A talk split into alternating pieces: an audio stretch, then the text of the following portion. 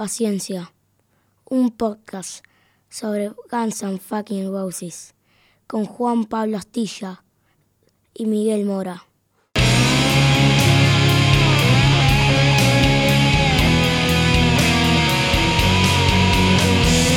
La banda más peligrosa del mundo.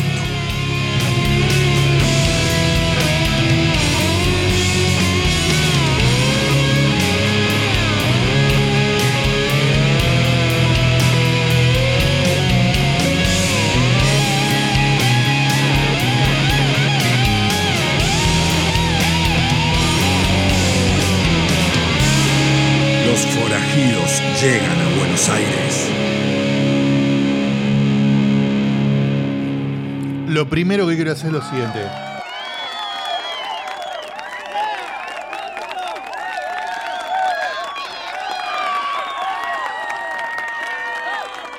Castilla, felicitaciones. Rama, felicitaciones. Maiden, que no está ahora en el estudio, felicitaciones. Y las extensivas a todos los que nos están escuchando alrededor del planeta, porque Paciencia cumple 50 episodios, viejo. 50 pirulos. 50 Paciencia. episodios en menos de tres años, porque recién vamos dos y medio, si querés. Eh, dos años en realidad, técnicamente. Mayo de 2020. junio, junio del 2020. Junio de 2020. Así es, así que la verdad me parece Impresionante. que amerita brindar, por más que esté fresquito, con algo, una bebida espirituosa. Levantamos la copa, nos felicitamos a todos, nos abrazamos por estos 50 episodios de paciencia. Paciencia. Saludo extensivo a Berea, por supuesto, y, a, Berdichevsky. Y a Berdichevsky. Dos piezas claves que las escuchan todos los episodios al principio y al final. El equipo que gana no se toca en paciencia. No, por supuesto. En algún momento a lo mejor pensaremos darle un toque de color, cambiar, ajustar, pero por ahora estamos bien. No cambiamos ni siquiera el logo, es el nuestro, No, el ese, estudio. ese no se cambia. No se cambia, no, se no. cambia. Todo sí. 2022, te digo, seguro no se cambia. ¿Estás conforme hasta ahora? Estoy muy conforme, muy feliz, Muy sorprendido también por la repercusión, no solo local, sino también internacional, como lo digo siempre. Sí, todavía recuerdo esas conversaciones que teníamos en WhatsApp. ¿Te acordás que íbamos diciendo, che, ¿te parece? Vamos por acá, por allá, y de repente 50 episodios. Que casi dan un año, básicamente, si lo haces uno por semana. Tres, tres temporadas, 50 episodios. Nada mal y nos queda muchísimo más. Lo que repetimos, repetimos lo que dijimos creo que al principio de esta temporada. ¿Qué es lo primero que te dice la gente que no está tan metida en el tema de Guns N' Roses? Tanto hay para hablar, Siguen haciendo, pero ¿hay temas todavía? Los hay. los hay. Y de hecho, el que te traje hoy, para mí, es uno perdido, poco conocido, pero muy, muy jugoso. Este es otro de lo que estaba en nuestra carpeta, en nuestro sumario, y requería un poco de producción. Pero acá de nuevo te pusiste el brazalete.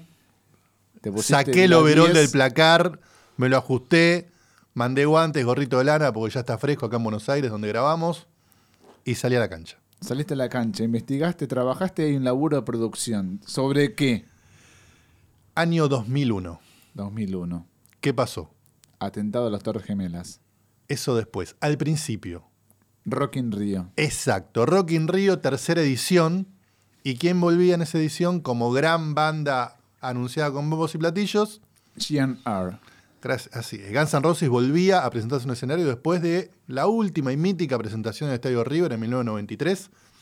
Pero no solo volvía, sino que volvía completamente remozado, con una formación completamente nueva, mucha expectativa, a lo mejor estrenar algunos temas de ese futuro disco a llamarse Chinese Democracy. Pero no te voy a hablar de ese show. Ya lo hablamos un poquito sobre Hablamos el show. un poquito, no lo desmenuzamos, pero hablamos un poquito. Pero no Sí. te voy a hablar de ese show. Tampoco de la grilla. Tampoco de la grilla. Ahora te la voy a tocar de costado porque hace a la información. A ver, tampoco me vas a hablar de tu travesía, porque fuiste a Brasil. Estuvo eh, en Brasil, 2001, ¿no? tuvo muchos inconvenientes, muchas cosas que hubo que ponerse también a trabajar porque no dejaban sacar fotos en el show. Pero no te voy a hablar nada de Brasil. A ver, enero 2001, nos quedamos ahí, en Sí. enero. ¿Me vas a hablar? Ya creo que sé en qué me vas a hablar. Algo histórico. Algo histórico. Te voy a hablar de esa pequeña gira solista, de ese pequeño escape vacacional que hizo Axel Rose, bastante en secreto, por Argentina y por Chile. Tremendo. post-show de Rock in Rio. El show de Rock in Rio fue exactamente el 14 de enero Y el 19, Axel Rose aterriza a Buenos Aires. Cinco días después. ¿Querés un poco la previa? Por favor. La previa es que una productora acá muy importante, todavía existente de, de Argentina, ya había puesto en marcha, gracias a Rock in Rio, un festival local, el Hot Festival. Déjame hacer memoria. Oasis, REM, puede ser esos nombres. R.E.M.. Neil Young, o exactamente. Todas bandas que tocaron en Rock in Rio y una productora local aprovechó, como se hace siempre cada vez que hay un Rock in Rio, dijo, las bajo, las tengo cerca y armo mi pequeño festival, que fue en el campo argentino de polo. Sí, dos noches. Dentro de esa negociación entró Guns N' Roses. Hubo intentos. ¿Cómo? Ah. ¿Cómo? ¿Y por qué no se hizo? Hubo intentos para que Guns N' Roses también eh, formara parte de ese festival y bajara a, a Buenos Aires, pero no se pusieron de acuerdo. Básicamente tema de guita. Me No, imagino. no cerraron, eh, al final los números no convencían a ninguna de las partes y quedó en la nada. Pero hubo un contacto. Lo que hubiese sido, ¿eh, mamita? Hubo un contacto. Guns N' Roses con Buckethead. Con Buckethead, Robin Fink, Tommy Stinson, Brain en batería. Brain, Pittman, Sí, Dizzy, como siempre. obvio, obvio. Cuestión es que, como quedó ese contacto, cinco días después, no exactamente cinco, pero los pocos días después de esa presentación de Guns N' Roses en el predio de Rock in Rio, la zona de Barra de Tijuca, suena el teléfono acá en la productora local y les dicen, Axel quiere ir a Buenos Aires a pasarse unos días de vacaciones. En la misma productora. O sea, en la misma productora. quedaron en buenos términos, Sí, evidentemente. sí, buenos términos, una productora muy seria, no, no vamos a empezar a dar nombres, nada de eso, pero una productora seria, reconocida y que encima estaba llevando adelante un festival grande, porque traer esas tres bandas es un festival importante. Obvio. Le dicen, bueno, es más, esta persona se entera con Michael Stipe sentado delante. En Argentina. O sea, Arian ya estaba acá, los estaban atajando, logística, bueno, acomódense, justo esos momentos que a veces te pasa, que estás, que digamos los que trabajan en ese, en ese tipo de cosas, tenés a los músicos cerca, le suena el teléfono, Axel quiere ir para allá. Michael- Llega dentro de poquito, lo atajan. Michael Stipe es casi la antítesis de Axel Rose, Sí, ¿no? La persona que le escapa a los flashes, la persona que casi que reniega de la fama, que no tiene divismos, que se sabe poco de su vida privada. Cero, cero. Pero igual nada, acá Michael Stipe no, no es parte de- del cuentito, ni es protagonista de nada, solo te lo cuento como dato de color. Que la persona que se entera, Axel va para allá, justo estaba delante de Michael Stipe, que ya estaba en Buenos Aires. Coordinan cómo hacer toda la movida, y obviamente, ¿qué haces si te dicen viene Axel Rose? Todo lo más bajo perfil que puedas. No levantás la perdiz. Hagámoslo tranquilo, sobre todo si viene en plan vacacional. Bueno, cuestión que el 19 de enero llega Axel, Beta y un asistente de seguridad. Nadie más. Beta en ese momento desconocida. Sí, había saltado la fama en el escenario en realidad. Exacto, de- apenas la habíamos visto por primera vez de manera pública y, y formal en el estadio Rock in Rio, en el, en el show, pero no más. Claro, no tenía esta trascendencia. Exacto. Bueno, esas tres personas vienen, las van a buscar muy en secreto a Ezeiza y las llevan al Sheraton. O sea, se hace una comitiva como si fuera un artista, la banda plena, quiero decir, ¿no? Como te vamos No a- tanto, no, no, muy bajo perfil. Porque imagínate, tres personas con una camioneta basta y sobra, lo sumo si querés por eso un auto más de, de seguridad, pero es tranquilo. No es como cuando llegan bandas que son más de cinco o seis músicos, ya son tres, cuatro camionetas, porque no viajan todos juntos, para que tengan espacio, otra camioneta más para equipaje, porque siempre tienen valijas con boludeces. No, acá eran tres personas. Bien. O sea que poquito, lo cual te ayuda al perfil bajo. No tenés que entrar con sirena, con quilombo, con 10 camionetas, no. Tranquilo. Bien. Se arma entonces esta logística, llega Axel, lo reciben, lo llevan al Sheraton y enseguida, bueno, planifican un poco realmente un plan vacacional. Salir a pasear, dar vueltas por la ciudad, salir a comer, tranquilo. La agenda se la organizan desde acá. Le proponen cosas Le y, él- y proponen. ellos van eligiendo. Bien. Ir a comer a este lugar, ir a comer a este otro, pasear por acá, pasear por allá. En resumidas cuentas, para no hacerte tampoco la, la agenda día a día, salió a comer a distintos lugares de la ciudad, sushi, asado, demás. Salió a pasear por lugares típicos, San Telmo, Patio Burrich. Y también tuvo su derrotero nocturno.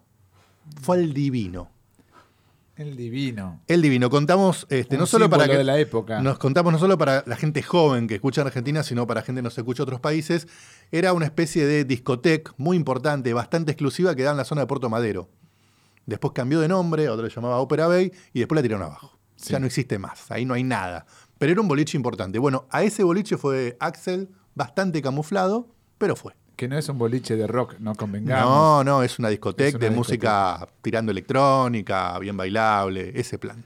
A ver, hasta ahora lo que absorbo de todo esto que estás comentando es que a los músicos les resulta a veces muy difícil conocer la ciudad que visitan, sobre todo una banda como Guns N' Roses que habían venido en el 92 y en el 93, y Axel básicamente no se movió de, de su habitación, de su cuarto de hotel en aquellas visitas. No fue el caso. Pero ¿qué pasaba? Ya en estos dos primeros días que Axel empieza a transitar por Buenos Aires con su seguridad, con Bete, con su asistencia local, el comentario que empiezan a escuchar cada vez que el tipo estaba sentado en un lugar o pasaba por un lugar delante de otra gente es qué parecido a Axel Rose. Mirá ese, es muy parecido al cantante ese de cómo se llamaba, pero nadie decía ese es Axel Rose. Tienen los mismos tatuajes incluso. Exacto. Ahora te parece como qué ridiculez, qué ignorante, qué, cómo puede ser. Pero si vos te tratás de situar en, digamos, en tiempo y forma, la última imagen grande que había tenido la gente, o por lo menos muy, muy expuesta de Axel, ¿cuál había sido? La de los videos, Stranger, November Rain, y la gira de los Illusions. Y ahí que tenías a un tipo flaquito, no te digo anoréxito, pero muy, muy flaquito Entrenado. entrenado, en muy buen estado físico, la bandana y el pelo largo llovido. Eso fue en el 93. Hasta el 2001, a- previo al show de Rock en Río, las imágenes que hubo de Axel fueron, pero cuentagotas y fotos raras, nada muy posado, nada muy producido. De hecho, la única foto en la que posa es la foto en que lo detienen en, En el aeropuerto. Exactamente. Bueno, solo después tuvimos la imagen en Río, donde ahí sí se transmite el show. Mucha gente lo puede ver, este, la, la transmisión televisiva. Algunas fotos, porque tampoco es que permitieron que los fotógrafos pudieran estar en el vallado y sacar fotos este, como quisieran. No, no, no. Hubo que hacer fotos muy robadas. Y ahí lo veías bastante cambiado. Era un Axel con más peso, con el pelo distinto, más, un poco más corto y no tan llovido. Casi con dreadlocks. No tenía. Casi. No, no, era pelos, no, era pelo lacio llovido, pero distinto. Y después las cejas se parecían depiladas. Estaba, estaba raro. Hubo un lifting también, tal vez de por medio. Puede ser, puede ser, Yoguineta. puede ser. Entonces se entiende y se explica que si a lo mejor vos te cruzás con un tipo así, y la última imagen que tenías en tu cabeza en el 93, y no te cae la ficha enseguida que es Axel Rose, sobre todo si nadie te dijo que Axel Rose iba a estar en Buenos Aires, Obviamente. que fue lo que pasó en esos primeros días. El dato no lo tenía casi nadie. Aparte, una época previa a las redes sociales, las fotos no se filtraban como hoy en día. Ni hablar, ni la hablar. información tampoco. Pero hubo dos datos más que saltaron estos primeros días, lindos de color. Primero, esto que te digo, que la gente mucho no lo reconocía y cuando estaba sentado en un restaurante más, la- el comentario ese, qué parecido a. Lo otro es que Axel le había hecho a Beta y a su seguridad, van a ir cuando llegue a Buenos Aires. La gente se va a volver loca. Va a ser un caos. Y nada más alejado de eso. Todo lo opuesto. Todo lo opuesto. Y aparte porque tampoco habían mandado una directiva desde, digamos, el entorno de Axel a avísenle a todo el mundo, quilombo. No, no, no. Y en general está sobreentendido, y si no, hasta te lo especifican, hace las cosas como son. Quiero llegar sano, salir sano, llegar tranquilo, no quiero que me den vuelta la camioneta, no quiero tener a 50 ganas de televisión delante del hotel, no. Entonces, obviamente, siempre hace- se hace tranquilo. Y obviamente, con todo esto que te estoy contando, menos todavía trascendió la noticia, entonces nadie se volvió loco y nadie, digamos, armó quilombos en los hoteles, en los restaurantes y demás. Aparte, no, no vino con ninguna intención de cantar, por ejemplo, con Neil Young, Nada. con Oasis, nada de mimita Plan tema, vacacional. nada, plan vacacional. A todo esto, cuando él se trasladaba en la ciudad, además de Beta y el seguridad, me imagino que había asistentes locales. Sí, sí. Un- dos asistentes locales. Dos Do- asist- dos personas locales. Dos personas Dos personas locales. con él. No puedo más data. No puedo dar más información. Pero otro comentario más tengo al respecto de esos primeros días que Axel fue como redundante y expresivo. estaba enojado con las crónicas de Rock in Rio porque resaltaban más sus kilos de más que el show. Mm, atento a los medios. Lo ¿eh? repitió varias veces, con fastidio. Con fastidio esto de, che, dicen que estoy gordo, dicen que estoy rellenito, ¿cómo puede ser? O sea que se me hace que a Beta, que es brasilera, le dijo, Beta, ¿qué dicen los diarios de hoy sobre el show de ayer? Básicamente estaba interesado. ¿no? Obviamente, obviamente, acordate que se quedó... Es un tipo en- que se interesa por las críticas, en O definitiva. sea, el show fue 14, acá llegó el 19. claro, en el medio. Se En el medio del show, es más, eh, hay crónicas y hay fotos que post-show él se baja a la piscina, a la piscina, a la pileta, a la alberca, porque esto llega a todos lados, del hotel donde estaba hospedado en Rock in Rio, y se queda hablando con, un- con los fans que logra- logra- lograron acceder a ese sector del hotel. Se quedó como una hora y media hablando con fans. Y obviamente, claro, comentaban, ida y vuelta. Necesitaba ese contacto también, Axel. Sí, por supuesto. Como te dije antes, desde el 93 Claro. Que había salido del ojo público absolutamente, absolutamente. O sea, hasta ahí estamos hablando de un Axel que tiene cierta afinidad con Sudamérica, ¿verdad? Porque se despidió con Guns N' Roses de los escenarios en el 93 en Argentina. No tenía necesidad, tal vez, entre comillas, esa necesidad. Podría haber hecho un Wembley Arena y a todos trapo, ¿no? O en Madison Square Garden. El tipo eligió Buenos Aires. Exacto. Eh, otra cosa que te puedo comentar que pasó esos días es que estaban sorprendidos la comitiva local, estas dos personas y el chofer que lo llevara y demás. Siempre el tipo muy amable, muy caballero, muy cortés y muy tranquilo. Tranquilo. Si yo te digo todo esto es la antítesis del Axel de la gira de los Illusions. Sí. Ir- irascible, ermitaño, ciclotímico, destrozón, destrozón. ro- rompía cosas en los hoteles, hay imágenes, etcétera. O sea, Sí, sí. Lejos de ser este tipo tranquilo, amable, educado, bonachón. Estamos eh, hablando de un Axel pronto cumplió los 40 años, ni siquiera 38, 39, un pibe todavía. El comentario que me dijeron que para mí fue bastante atinado es, a esa edad que acabas de decir de Axel, era exactamente el tipo que tenía al lado. Era un tipo de esa edad.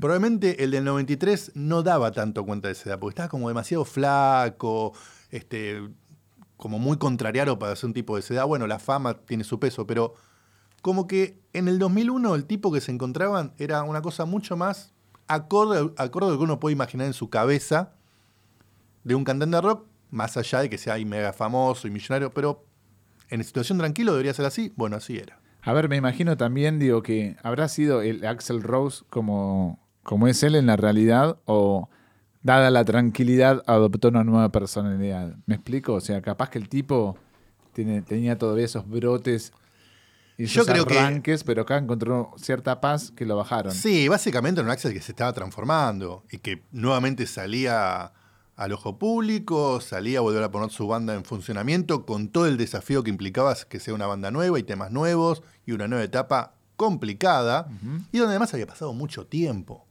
Sí, claro. La escena había cambiado, el gusto del público había cambiado, entonces no era fácil.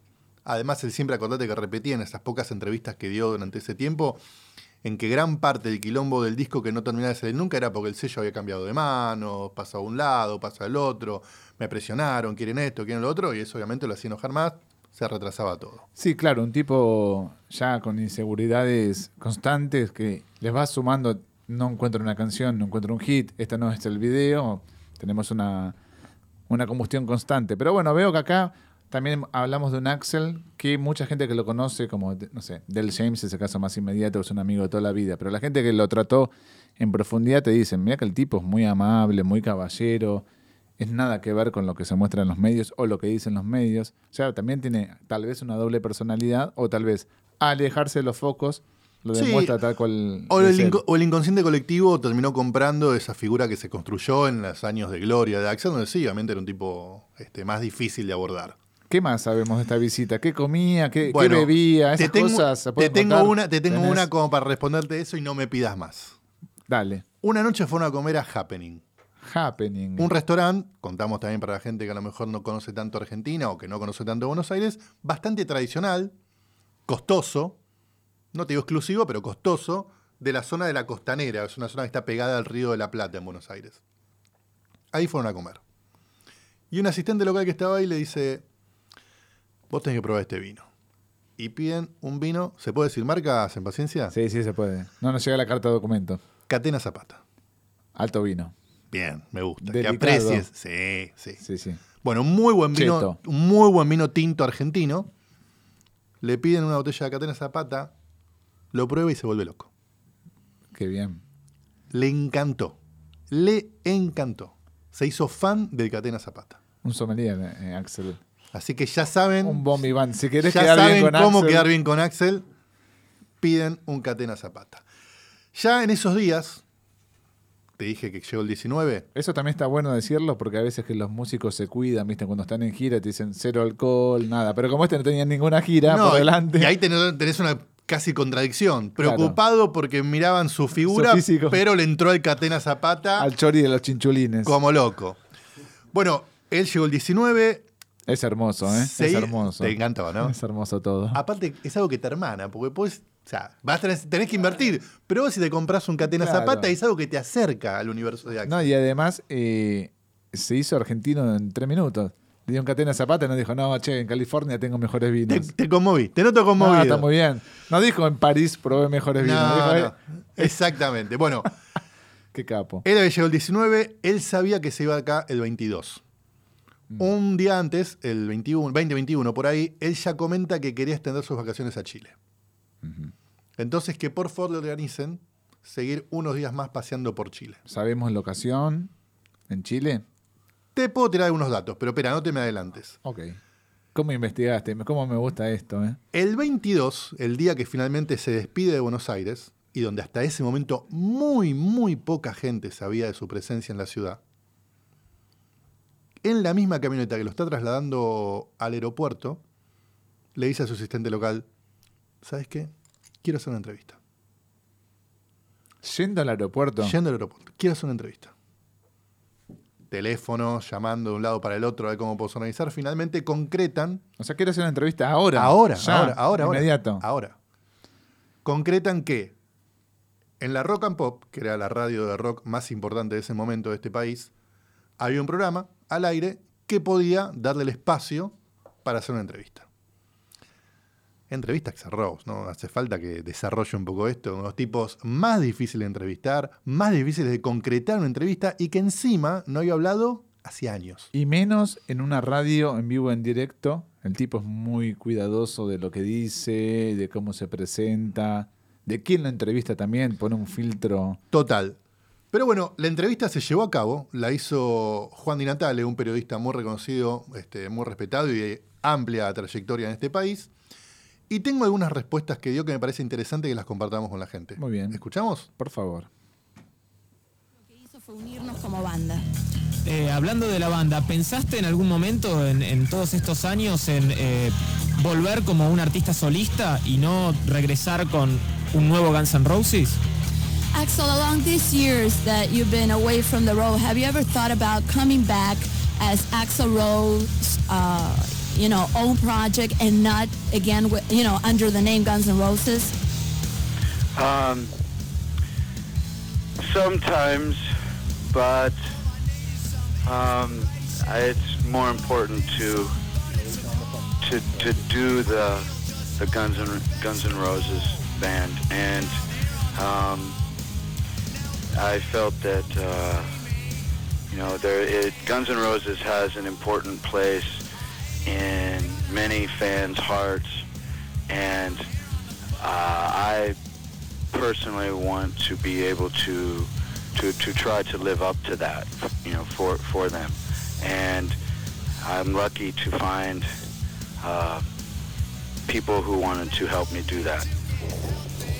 Eh, mira, en, en un punto sí pensé lo que vos me decís de volver como solista, pero me parece que eh, necesitaba volver como Guns N' Roses porque la banda en sí ocupa un lugar muy especial, se ganó un lugar especial en los corazones de mucha gente y para mí volver bajo este título quiero yo revivir eso en cada una de las personas que siempre siguieron la banda. Y lo más eh, dichoso para mí es que tuve gente que me ayudó y me apoyó en esa idea.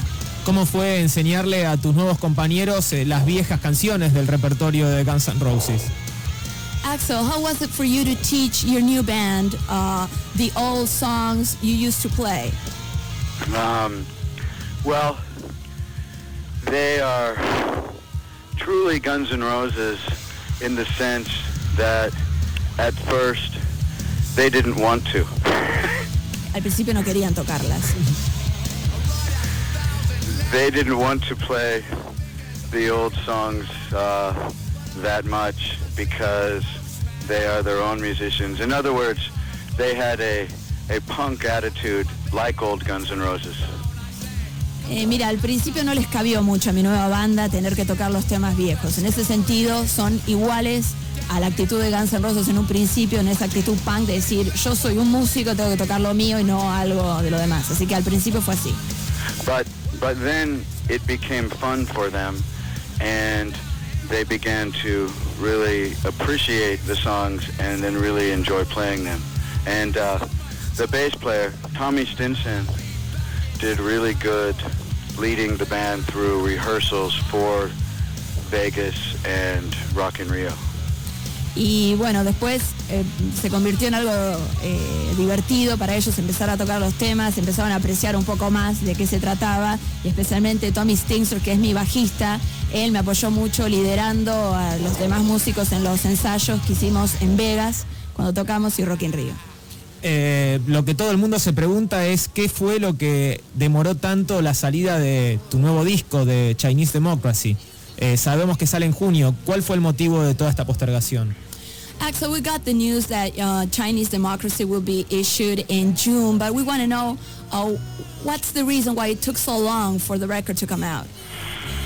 Um, we were, you know, writing and recording for several years, and um, there were band changes, and the record companies uh, had many changes in the record companies, and you know, many different people's opinions, and the record companies also, you know, kept wanting to uh, help to make the record better.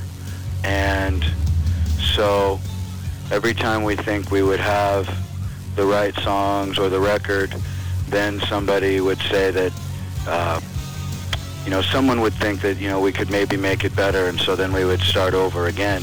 So we kept collecting songs and, and kept recording and, and recording. And I think that when we do put out the record, we will put out something that uh, that we are very proud of and that and that we feel very confident about. And then we will have a lot of extra songs also. Mira, lo que pasó fue que primero nos tomó muchísimos años grabar y componer los temas.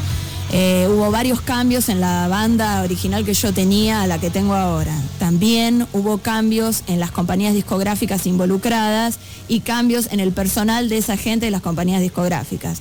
Entonces, cuando estábamos listos para sacar algo, todo el mundo, especialmente en el sello, nos quería ayudar a que fuera lo mejor posible. Cuando más o menos teníamos concretada una idea, alguien salía y decía, no, me parece que así sería mejor. Entonces eso fue demorando, volvían a grabar, volvían a escribir, los cambios de la gente, bueno, eso fue lo que sucedió.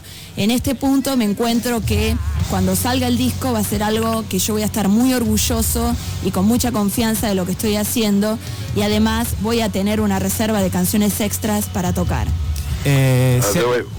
And even now, um, this band has only fully played together for um, uh, six weeks before Rio. Um, so it's still very new for them all playing together as, as a band. You know, with with uh, Robin and Bucket. You know, that's that was a, a surprise. That was, you know, obviously to me the the right decision to make, but it was not something originally planned having uh, three guitar players. Y también para mí es importante aclararte que antes de Rock in Rio solamente tuvimos seis semanas de experiencia como banda de tocar todos juntos y eso me gustaría que, que lo supieran todos eh, con la incorporación de Robin y Bucket, que tampoco era algo que yo tenía muy en claro de poner tres guitarras en la banda, pero solo tenemos como una muy corta experiencia juntos. Eh, han circulado rumores insistentemente con respecto a tu nuevo material que se referían a cierto viraje hacia una especie de rock industrial. ¿Qué puedes decirnos con respecto a eso? Axel, um, is your material related more to the uh, industrial side of, of rock? I mean, we heard that it's not so much um, related to your old band. That is something completely new. Is that so? Um, it's not industrial. Uh, the closest to that, you know, was maybe Oh My God. But, you know, there are, you know, there are some songs that are not on the album now that uh, may have, have, you know, leaned that way. But there will be, you know, all, all types of styles. Um, and, you know, a lot of influences. There's still, you know, blues influence mixed into the songs, but it's not so much uh, with the Aerosmith or ACDC type of feel that was used on on Appetite so much. Even though Buckethead, uh, his first influence was uh, to the reason he played picked up a guitar was because of Angus Young and ACDC. Um, and both of these guys, you know, like to play ACDC. It's just that, um, you know, we wanted to play other other styles. When we tried to write songs in in the older style of Guns N' Roses, for some reason they just they just sounded very old. It, it, it didn't sound as, as, as, as lively. You know, we couldn't quite make that happen. And I think that's true for even old Guns N' Roses. Uh, any of the songs that were written, you know, by the other guys to try to make a record, you know, a few years ago, everything just sounded very dated, you know, and, and so we tried to explore so we could, you know, stay alive as, as a band. Puede ser que la idea que vos tenés de que sonamos con una banda industrial tiene que ver con algunos algún que otro tema que ya no están, que no van a ser editados en esto, pero no, nada que ver con el rock industrial. Sí tengo un tema, que si no me equivoco mi hijo se llama Oh My God, que sí tiene un lado que te puede llegar a, a podés sacar esa conclusión, pero no es así, es una mezcla de diferentes estilos, te digo que hay cosas eh, que tienen mezclas con algo de blues, eh, sí es verdad que no tienen la inspiración, viste que cuando escuchabas Appetite tenía como un toque de Aerosmith o de ACDC, una influencia por ese lado. Bueno, no es este el caso, aunque uno de mis guitarristas, que se llama Buckhead Head, o le dicen así, cabeza de balde, él, la razón por la cual se convirtió en guitarrista es porque él es fanático de Angus Young. O sea, a pesar de que a mis guitarristas les gusta ese tipo de música, no es tan así... eh, no, no, no tiene ese lado de Guns N' Roses. Y te explico por qué no compuse temas de esa índole, porque me parece que hoy por, horas, hoy, por hoy hacer eso sonaría un poco viejo. De repente mis compañeros que estuvieron en Guns N' Roses con sus eh, proyectos solistas, creo que intentaron sonar así y me parece que sonaban un poco viejo. Por eso es que lo hice, porque me encantaría tener un sonido nuevo, influyente y que suene bien, bien que esté vivo, no algo Sí. viejo. Eh, Bueno, ahí vemos un Axel tranquilo, con ganas de hablar, contando algunas cositas que hasta ese momento no se sabían con claridad. Pero, bien. Me encanta cómo declara. Es un tipo con los pies, eh, una persona centrada que sabe hacia dónde quiere llevar la banda y hacia dónde no quiere llevar la banda, repartiendo un poco de palos a la compañía discográfica, a antiguos integrantes y al mismo tiempo bancando a los compañeros. A la, a la nueva tropa, sí. Y ¿sabes qué? Una intriga que se me suma es cómo habrá sido para Juan Di Natale que de golpe te digan, che, eh, tengo a Axel Rose para una entrevista en 10 minutos. ¿Estás? Eso es lo, lo que yo pensé, la escuché en su momento en tiempo real, yo estaba escuchando la rock and pop. Y no habían avisado nada, Nada. de la nada. Eh, y si le pusieran un tipo de, digamos, de, de censura, no pregunté esto, otro, pero la verdad, ya que aprovechamos y podemos, hablamos con Juan. Me encantaría. Dale. Hola Juan, ¿cómo estás? Hola, ¿cómo andan? Miguel Astilla, ¿todo bien? Todo bien, Juan, Tranquilo. gracias.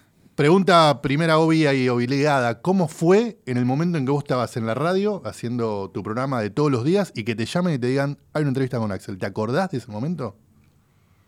Sabés que recuerdo que fue algo medio sorpresivo, me parece que es algo que como que surgió eh, así como medio en el día, porque estaba Axel en este plan, ustedes corríjanme si digo algo incorrecto, pueden tener toda la data, eh, estaba en un plan de vacaciones en Buenos Aires y, eh, y de repente quiere hablar.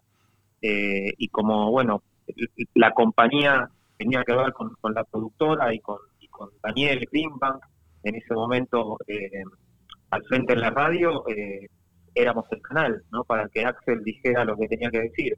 Creo que fue medio como algo realmente que surgió en el momento y fue imprevisto, porque además en general no me tocaban a mí ese tipo de notas y se podían planificar, no se hacían a la mañana. Eh, y, y- y esto me parece que fue como eh, una situación imprevista y que había que con la que había que cumplir y había que aprovechar al mismo tiempo, ¿no? Sí, exacto. Igual correcto, es como decías, estaba de vacaciones Axel por acá, todo muy perfil bajo y ahí yo haciendo un poquito de investigación me enteré que se le ocurrió hacer la entrevista camino aeropuerto. Camino al aeropuerto en la camioneta dijo quiero hacer una entrevista de radio, tratemos de sacarla Cuando se adelante. estaba yendo, Cuando se estaba yendo. Camino a Seiza. mirá vos. mirá Camino a vos. Seiza en la camioneta. Vos sabés, Juan, que, Axel tiene una mala reputación, esto de filtrar a los periodistas. No quiero que me entreviste tal persona. Quiero por lo menos leer la entrevista antes de que sea publicada. Y él tenía esa fama de dar el ok a último momento si esa nota era publicada por sí o por no. ¿Tuviste algún tipo de requisito, solicitud o temas a no abordar en esa entrevista, recordás, o fue todo espontáneo? Sabés que no creo recordar objeción alguna y, y les confieso que volví a escuchar la entrevista hace no mucho eh, a propósito de esta conversación. eh, me la acercaron y volví a escucharla y me impresionó primero lo larga que fue y después que la verdad es que yo me noto a mí mismo preguntándole medio sobre todo lo que había para preguntar. Eh, y, y, y Axel está como muy relajado y digo, inusualmente relajado y buena onda y contesta todo, ¿no? Sí, tal cual, Juan, coincido con vos. Pasamos un par de preguntas porque realmente era muy jugoso lo que decía y es como decís, o sea, le preguntaste lo que más o menos todo el mundo en ese momento tenía ganas de saber y si hubiera tenido la chance de tener a Axel le hubiera preguntado cómo era esa nueva banda, cómo era estar tanto tiempo recluido, eh, esos rumores que se decían de una música más industrial, estaba- estuvo todo ahí. Eh, así que no, no, no, no, no tuve ningún condicionamiento, fue como un regalo, la verdad, de- que da como un miedito, bueno, obviamente Axel, esta fama de chico malo, creo que es como parte de su personaje y también, no sé, yo un poco lo quiero por eso también, ¿no? Eh, pero, bueno, ¿qué podía pasar en una entrevista telefónica? No sé, que me se enojara me cortara, digo, tampoco era tan grave, ¿no? Eh, pero mm, creo que estuvo buena. Sí, sí, estuvo buenísima y como decís, bastante larga. Eh, Después te acordás si de golpe te bajó la ficha, mierda, acabo de entrevistar a Axel Rose, que encima no hablaba con nadie hacía años, casi 10 años, y que previo a eso tampoco es que había dado tantas entrevistas, pero te agarró como una cosa de tipo, mierda, tengo en mi haber para poner el currículum, entrevista con Axel Rose. había estado, yo, yo había estado muy cerca de, de, los Guns en, la primera visita que estaba cubriendo para Rock and Pop eh, y no es que estuve no, estuve con ellos, pero pero sí habíamos estado en el hotel cubriendo aquella famosa conferencia de prensa, eh, digamos, eran, en, en esa época las coberturas de, de Rock and Pop pasaban mucho por seguir al artista como en, en cada momento en Buenos Aires, ¿no? Y estar contando eso en vivo. eh, así que, digo, y la verdad es que entrevisté un montón, pero sí, eh, por supuesto que era, era, era algo. eh, les confieso que creo que con, el paso del tiempo igual me di cuenta de lo singular de esta entrevista, eh, viendo, bueno, lo que pasa en YouTube, los comentarios, ¿no? Que en general eh, siempre hay un poco de odio y acá son todos comentarios como muy positivos.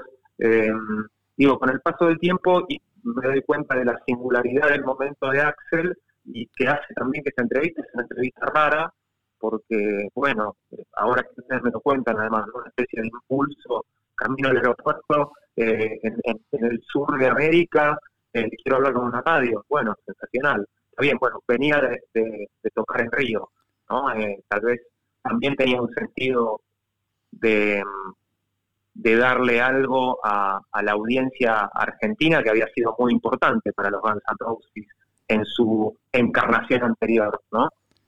Juan, Axel se lo nota muy suelto y la verdad que en ningún momento pareciera estar de mal humor por las preguntas y se tomó cada respuesta como eh, concientizado de lo que estaba diciendo y tenía ganas evidentemente de hablar. Yo coincido en que hiciste las preguntas necesarias y que incluso otros periodistas de otros países del mundo no lo hicieron.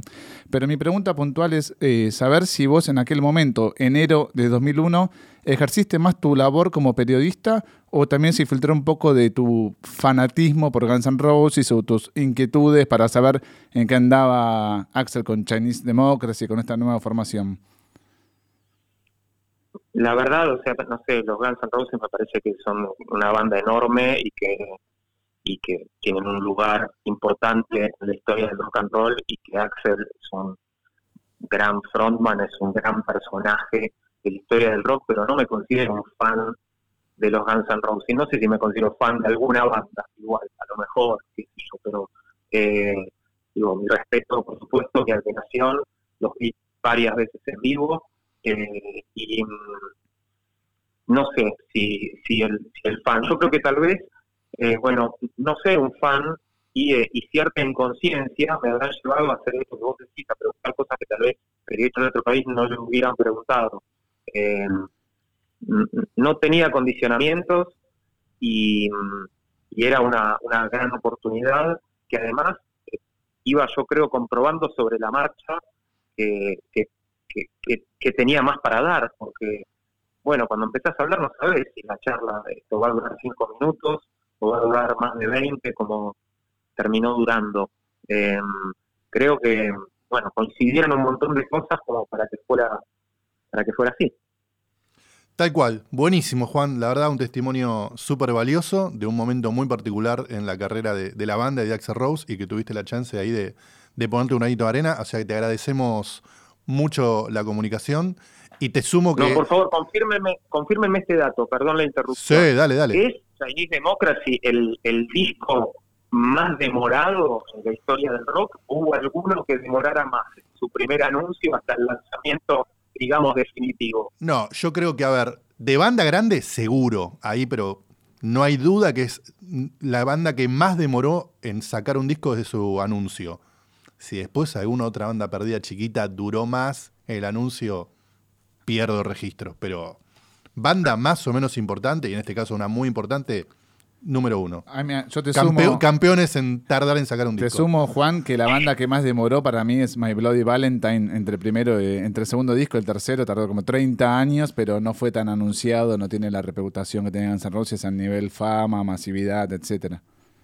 Claro, pero pero My Bloody Valentine no te, no te dijo, Claro. ah, de ocho Claro. años antes de lanzarlo, estamos trabajando sobre el disco Claro. y dentro de sabías el título, viste, con, con Guns, ya sabías que se iba a llamar Chinese Democracy y no habías escuchado ni una canción. Sí, inclusive en, Claro. en la entrevista pasa algo divertido que vos le preguntás por el disco, cuándo va a salir, y él termina diciendo, supongo que a mitad de año, primavera, de, de ustedes va a salir. Terminó saliendo ocho años después. Bueno, es raro el detalle y el momento, perdón porque no- me estoy extendiendo, pero en el que hasta elogia a los ejecutivos de la discográfica, ¿no? Como diciendo, ellos saben cómo hacer que esto sea un disco mejor o algo parecido. Sí, sí, debe ser la única vez que no habló a las puteadas y denostando todo lo que es la industria discográfica, porque después en muchas otras, muchas no, pero en algunas otras comentarios que hizo al respecto, hasta le echaba la culpa a la compañía. El disco no sale Claro. porque me quiere impresionar con esto, porque ahora viene gente que no conozco y que quiénes son, bla, bla, bla. Bueno, pasó mucho tiempo, pasaron muchas cosas, ¿no? Así es, así es. Gracias de nuevo, Juan. Muchas gracias, Juan. Gracias a ambos, un abrazo. Abrazo grande. Gracias, Juan, por ese testimonio muy valioso. Impresionante. Eh, como dijimos, eso fue en la camioneta Camino a Seiza y ahí aterriza en Chile en un plan similar. Quiero decir una cosa, Mike, antes de que me cuentes lo de Chile. Es muy valioso también lo que sacó Juan en esa inconsciencia que dijo, porque si bien hay registros eh, gráficos de Axel bardeando, entre comillas, a Slash, presumimos cuando habla de ACDC, de Aerosmith, de que sonaba anticuado y quería otra cosa, yo investigué, es uno de los pocos, y no sé si el único registro que hay en audio de Axel hablando despectivamente de esa música, como diciendo, Eso es anticuado, ya lo hice en los ochentas. Lo dice muy diplomáticamente. Muy. Muy diplomáticamente, pero deja sentada su posición de eso que todo el mundo comentaba o se decía, o, o de su, digamos, círculo cercano. Decía, no, Axel quiere ir para este lado. No, acá lo tenés a él diciendo, no tengo nada contra eso, Apeta hizo mucho de eso, pero hoy quiero hacer otra cosa. Y me encantó que la pregunta que nadie nunca le hizo es, ¿pensaste en hacer la banda solista o siempre pensaste en Guns N' Roses? Eso es fundamental preguntarle. Tal cual. Bueno, como te digo, van, llegan a Chile, plan similar, se lleva a su comitiva argentina. Ah, eso te iba a preguntar. Se lleva a su comitiva argentina para que lo asista y el recorrido es parecido. Paseo por Santiago, lugares típicos. Me dijiste la ciudad, prometiste decirme la ciudad. Esperá. Eh, alquilan un barco para dar un paseíto por el Pacífico. Imagínate, venís ahí con tu lanchita. Venís con tu lanchita. ¿Quién tiene una lanchita? Pero bueno, de pedo estás en lanchita arriba y ahí viene otro barco con Axel Rose arriba en Chile. En Chile. Estuvieron por la zona de La Serena. ¿Ok? La Serena, una zona de playa de Chile muy linda. Pero una nota de color en Chile fue la siguiente. No fue esa que alquiló el barco.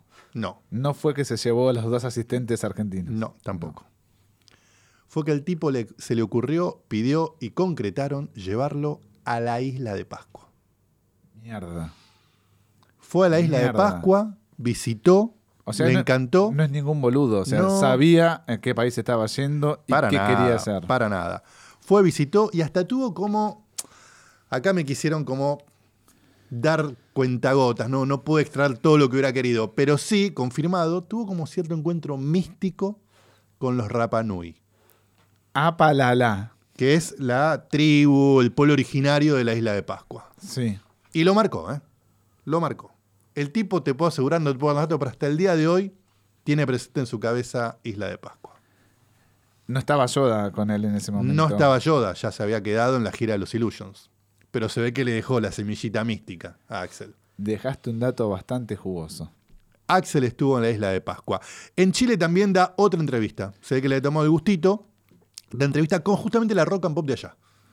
No tenemos audio de eso, pero sí saqué dos extractos de respuestas eh, que son unas pocas cosas que no dijo en la entrevista que hizo con Juan, que como dijimos fue bastante este, jugosa y, y rica en contenido.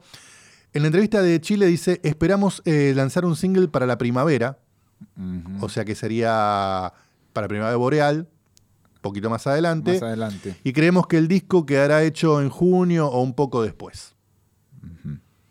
El tipo ya pensaba que 2001 iba a ser su año para sacar single disco. No se concretó. Claro, porque, perdóname, en la entrevista con Juan dice que en noviembre de 2001 tenía pensado venir a la Argentina a tocar para presentar el disco. Exacto. El tipo también tenía en su cabeza volver a salir de gira por Latinoamérica. O sea, lo de Rock en Río fue como algo muy puntual, muy exclusivo, como generalmente son esos festivales, son en esa época. Y entonces se quedó con las ganas. Y como te dije al principio de todo, hubo negociaciones. Sí. Para traerlo. No se terminaron concretando. Era una banda también difícil en ese momento. Vos no sabías lo que te podía llegar a dar, si la cosa estaba para salir de gira o no. Bueno. No era un buen momento para el rock tampoco. La segunda respuesta que me pareció interesante que dio en Chile es, le preguntan si Bucket iba a estar en el disco. Dice, sí, Bucket estará en el nuevo disco y también habrá otros dos músicos invitados. Dos músicos invitados. Brian May de Queen, que hace un par de canciones, y el baterista George Frisch, que por el momento está en otra banda. Actualmente en ese momento era Perfect Circle.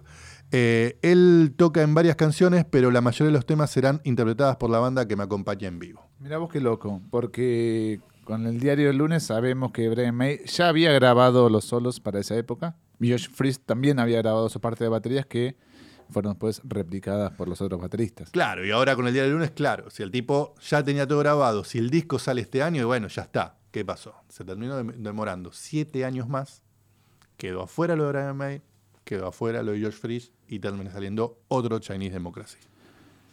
La verdad que Mike me estoy sacando el sombrero, eh, estoy sacando conclusiones, hay miles de conclusiones para sacar. Una de ellas es que evidentemente Axel tiene una tara con la prensa británica y norteamericana, que después tal vez un poco descomprime cuando se aleja de ahí y se permite este tipo de momentos espontáneos. Damos cuenta que, o sea, damos cuenta.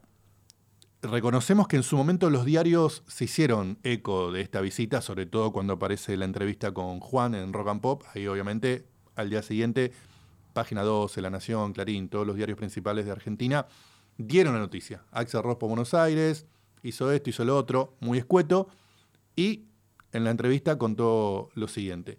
Y lo otro que me parece interesante destacar al día de hoy, pleno 2022, es que del 93 hasta te diría 2022, no vas a encontrar muchas entrevistas a Axel como esta.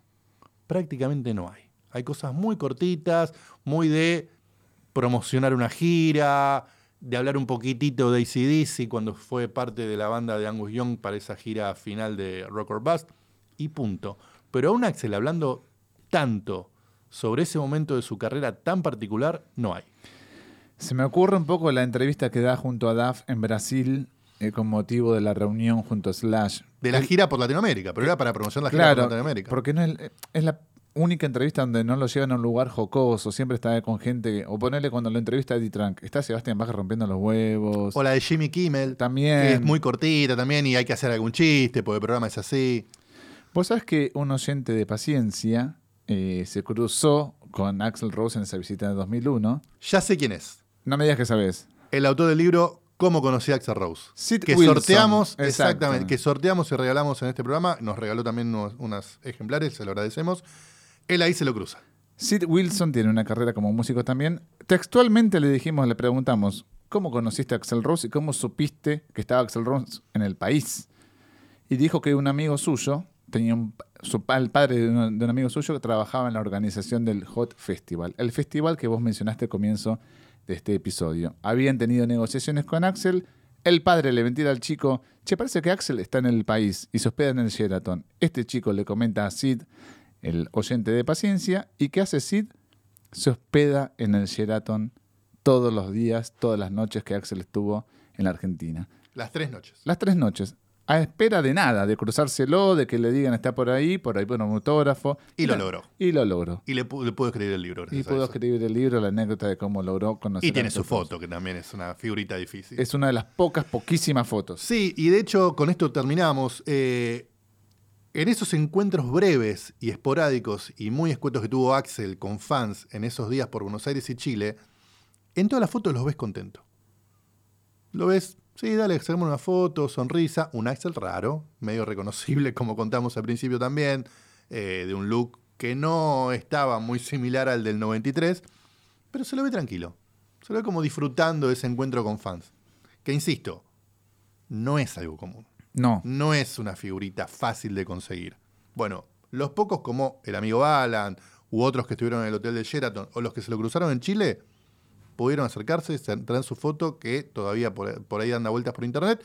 Y me acuerdo en su momento que fue comidilla en los escasos foros que había en San Rose y de, hey, pasó esto, Axel no solo dio rock show en Rock in Rio, estuvo en Buenos Aires, estuvo en Chile, dio esta entrevista, se lo encontraron acá, esta foto acá, porque además después, por mucho tiempo, fue lo último que supimos de Axel Rose. Sí, se me ocurre también un poco. Por lo menos, si no le pifio, hasta el 2006, que vuelve a salir la banda de gira. Sí, en O sea, Argentina hasta 2010. 10. Para cerrar mi punto, también recordemos que Axel en la Argentina brindó una conferencia de prensa. Está bien, vos me dirás, y bueno, hubo motivos más que suficientes. Pero algo que no así. pero algo que no hacía. Salió a tocar con la camiseta de Argentina, algo que no hizo en ningún país del mundo al día de hoy. No salió con ninguna otra camiseta. ¿No hay foto de Axel con la camiseta de Brasil? No hay foto de No Axel con la camiseta. Por lo de menos en vivo, En vivo no hay. Capaz no hay. comiendo un asado o feijoada, tal vez haya. Luego tenemos esta entrevista y esta visita inesperada. Y si por, vos me decís fue a Chile, está bien. Es como una consecuencia de todo este viaje. Pero evidentemente hay algo con Argentina. ¿Dónde voy a tocar Duff un show completo de Guns N' Roses después del 93? En ferro, papi. Como dijo el amigo Leandro Gotti en el episodio de coleccionismo, es como dijo. O sea, hay una relación, hay un montón de hechos particulares que se dieron solo en este país con Guns N' Roses. Me mataste, Mike. La verdad que te felicito. Te pusiste la 10, figura del partido, que te vamos a dar un premio. Episodio 50. Mi premio es para ustedes, para todos los que escuchan paciencia en estos 50 episodios que llevamos adelante y que seguiremos por muchos más. Gracias, Boomrec, por hospedarnos una vez más, por las manos mágicas de, de Rama. Gracias Russo, gracias Termo Bardicheski. Ya saben, nos siguen en las redes, colaboran con Cafecito, eh, suscríbanse en YouTube, en Spotify, donde sea. Ayúdennos. Gracias por estos 50 episodios. Sigan escuchando Paciencias, un podcast sobre Guns N' Fucking Roses.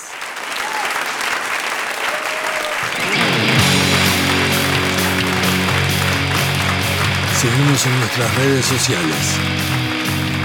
Paciencia Podcast en Instagram y Facebook. Paciencia Pod GNR en Twitter.